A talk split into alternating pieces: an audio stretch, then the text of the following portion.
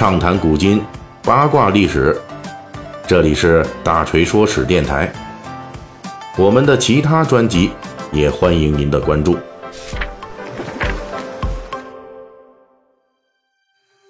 最近咱们这《水浒细节解密》啊，都在讲述《水浒传》中的官道白道。上一期恰逢七夕节，所以咱们插播了一期《水浒传》与七夕节的恩怨情仇。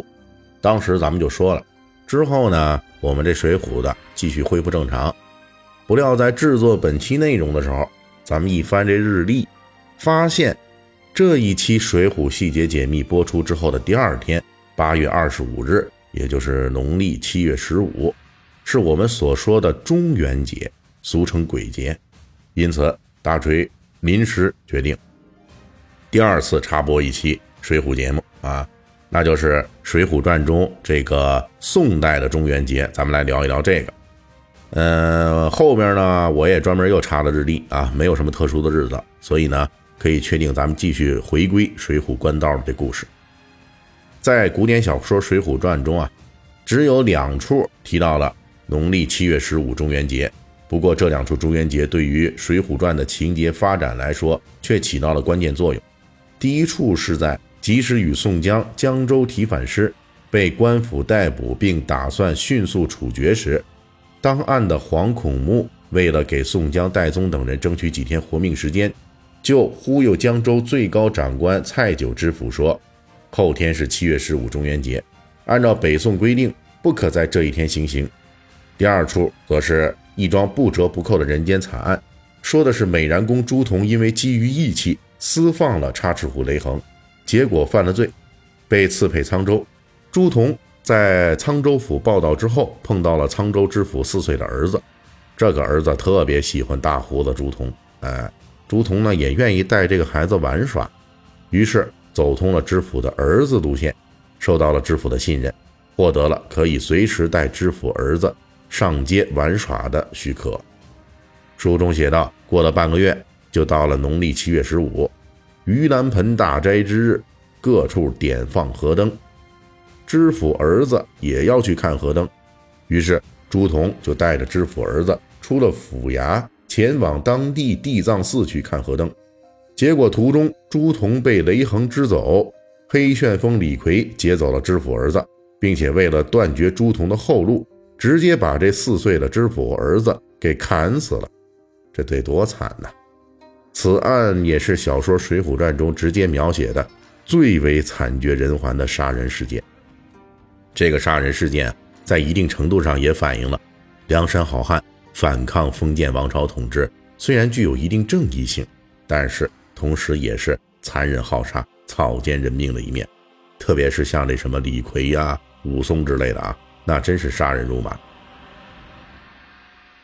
在群体暴力行动中，因为组织控制不力，导致滥杀无辜这类情况，历朝历代的农民起义中都有出现，这是有历史局限性的。不过，在惨案之中，《水浒传》讲述的这两处中元节的细节，也为我们提供了充分的宋代中元节的这个描述。通过《水浒传》的记叙啊，我们可以得知，在梁山好汉活动的北宋年间，中元节是全国性的重大节日。即便是处决、行刑等司法行为，在理论上都要给这个节日让路。同时，中元节的放河灯习俗在宋代已经发展的非常充分，而且通过《水浒传》中称呼中元节为“盂兰盆节”，朱仝带知府儿子去地藏寺看灯的细节，我们还能够发现，当时的佛教活动中对中元节有很强的影响力。中元节的雏形出现于我国南北朝时期。距今已有大约一千五百年的历史，那时候成书的《荆楚岁时记》就记载了相关的情况。不过，中元节的正式确立，则是在唐代的武则天到唐玄宗统治时期。中元节的习俗有三大来源：一个是我国本土的祭祀祖先、祭祀亡灵的传统；一个是佛教的盂兰盆观念的影响。这个盂兰盆在梵语中本意是解道悬。哎，具体什么我也不太清楚啊！我对这个佛教这个理解真的不是特别深。结果呢，在经历佛教的中土本地化之后呢，就真的成为了一个具象化的盆啊。成了一种祭祀用的器皿。那我们围绕这个盆的普度众生观念组织仪式，最终成为了古代中元节最重要的仪式活动之一。《旧唐书》中就记载说，当时的李唐王朝制造盂兰盆要是以黄金翡翠，费用不下百万。而民间也有自己制造盂兰盆的便宜土法，所用的物资不过是竹竿、竹篾之类的。第三个就是道教的影响。李唐和北宋末年，宋徽宗对道教的推崇，也促使道教的一些生死观和宗教仪式进入了中元节。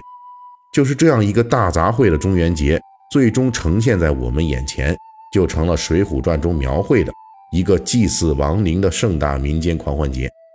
对，您没看错，古人在祭祀亡灵时，其实心态是非常开放的，并没有我们现在网络上出现的什么。端午节是纪念屈原，要严肃，不可以说快乐这一类的瞎讲究。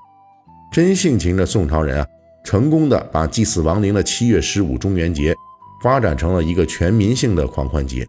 正如《水浒传》所描述的，即便是四岁的知府儿子，都要在中元节出来看热闹。根据北宋《东京梦华录》和南宋《孟良录》的记载，宋代百姓在过中元节时是非常热闹的，会有各路小贩。在都城贩卖当时的时令水果和零食，大街小巷的瓦子里还会上演木莲戏。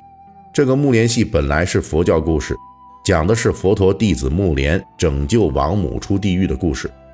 结果在本土化的传播过程中，与杂剧结合后，成为了北宋时期大众娱乐的重要项目。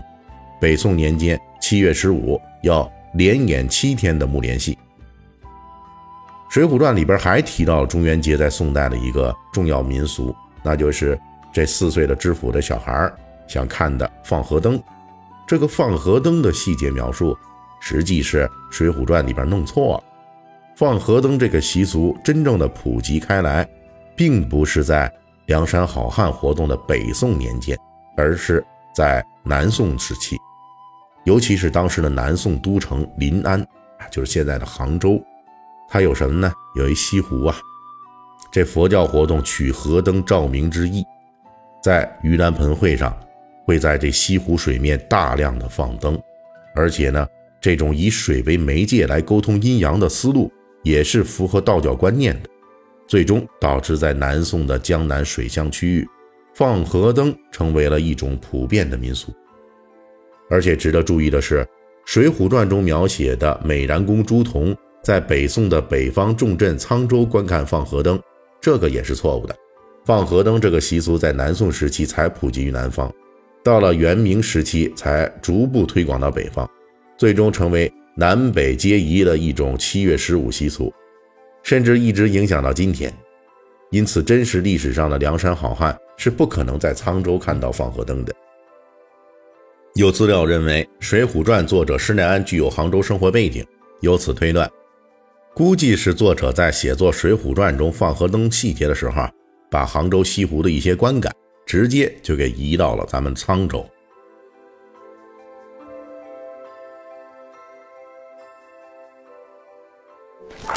本期大锤就跟您聊到这儿，喜欢听您可以给我打个赏。